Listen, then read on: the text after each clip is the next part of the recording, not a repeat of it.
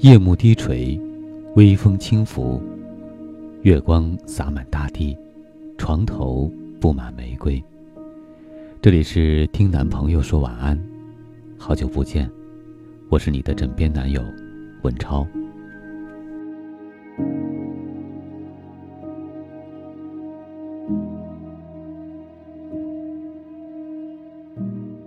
上周六。是木瓜赤膊兄弟的女儿的大喜之日，小麻烦远在魔都，未能参加这位发小的婚礼。于前一日发了张婚纱照片来，问这是不是新娘。我仔细辨认，眉宇间确实很相像，也不敢确定。问其从哪儿得的照片，他说，就是给我跟妆的那个吴阿姨的朋友圈里看到的。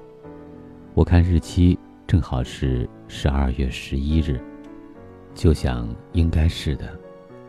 我说：“哦，我不看朋友圈很久了。那我去他朋友圈看看。”果然是的，他在朋友圈发了两张新娘照，第二张更像，基本可确认无疑了。小麻烦口中的吴阿姨是我的高中同学。只可惜我俩只同学了高一一年后，他就辍学不想读了。想着他也许很忙，就没微信打扰他。第二天在婚礼现场，我就特别留意了。新娘进门时，我朝她身后一看，果真是吴同学。我赶紧从座位上站起，紧走两步到她身后。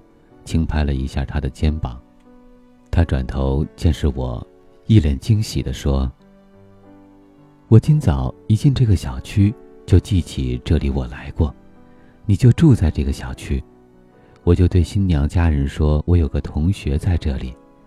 后来我翻同学群找你，怎么也找不到。我说，我的同学群都退了，无论是高中的还是初中的。”他让我给他留个座位，我邀请他午饭后去我家喝杯茶叙叙。聊聊几句，他就匆匆跟着新娘去了。等他终于忙完，可以安心坐下吃饭的时候，酒席已基本接近尾声。我们这桌只剩我和木瓜坐着陪他。当他用筷子撕一片蹄膀皮的时候，之前同席的一个男人。拿着塑料袋在一边等着，见他终于撕下那片蹄膀皮后，问：“还要不要？”他答：“不要了。”男人立马把剩下的大半个蹄膀装入塑料袋中拿走了。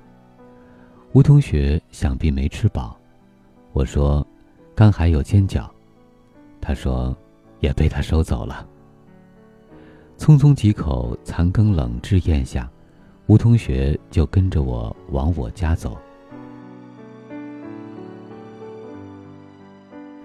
彼时木瓜已先回一步，走过小桥，远远的我就指着前方说：“看，我家很好认的，爬满老藤的那个就是，全小区只此一家。”远望的时候，他倒也没有什么异样的感觉。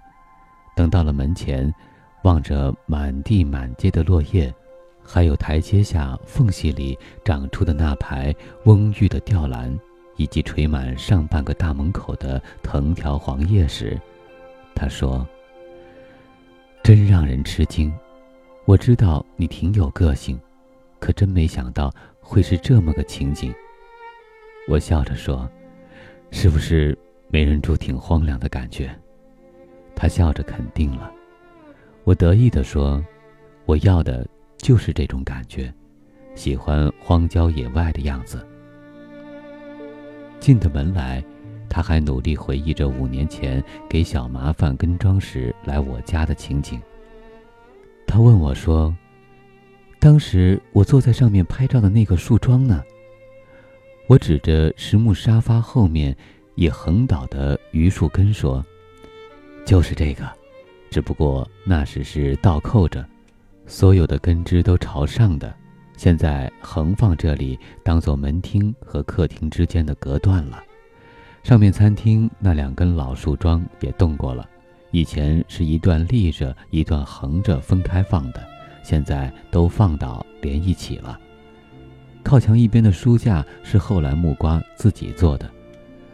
这时木瓜也从他的工作室回来了，三人在餐桌前坐定，我泡上清明那天采的野茶，没有悬念的，得吴同学一声赞叹。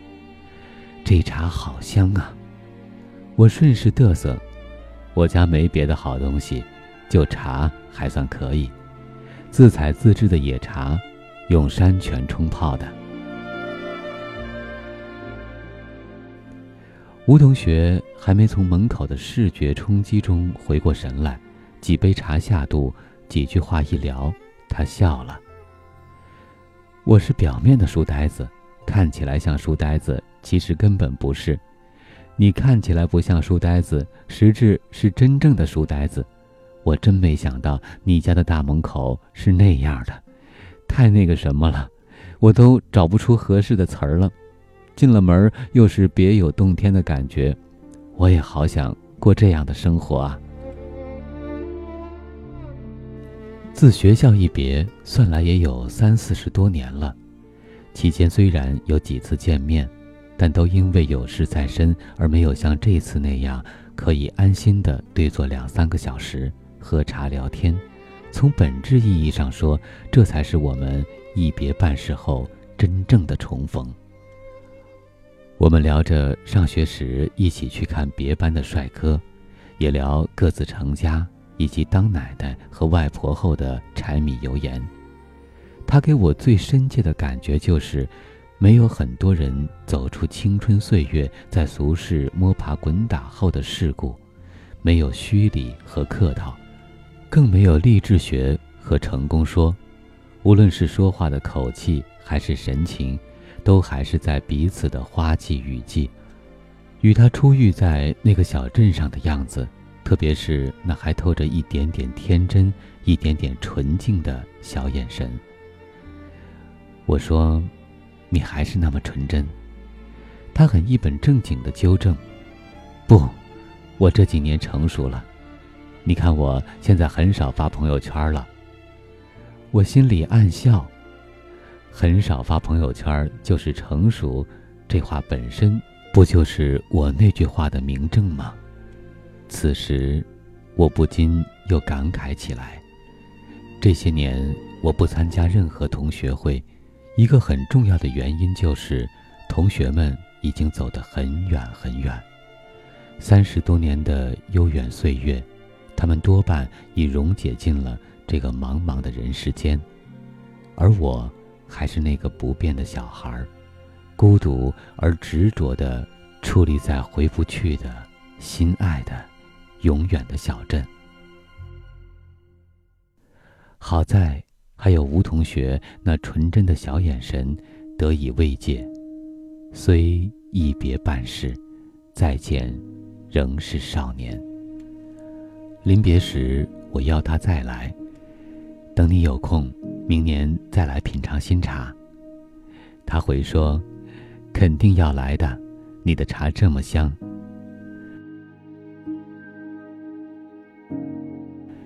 人生难得几回故人重逢，此一别又将是各忙俗事，这肯定多半也只是我和他的临别安慰而已。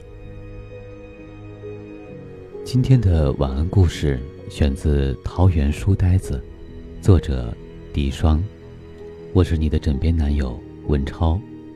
如果你想了解更多，可以关注文超的抖音账号。